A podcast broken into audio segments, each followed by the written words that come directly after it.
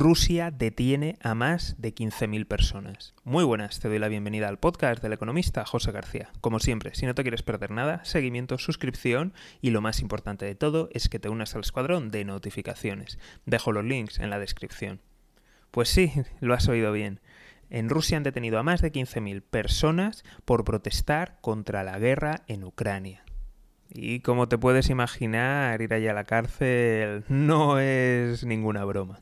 De hecho, es más, hubo informes que en las primeras semanas de la guerra Rusia, más bien Putin, empezó a indultar y a dar perdones masivos para ir vaciando las cárceles, en vista de lo que podía venir.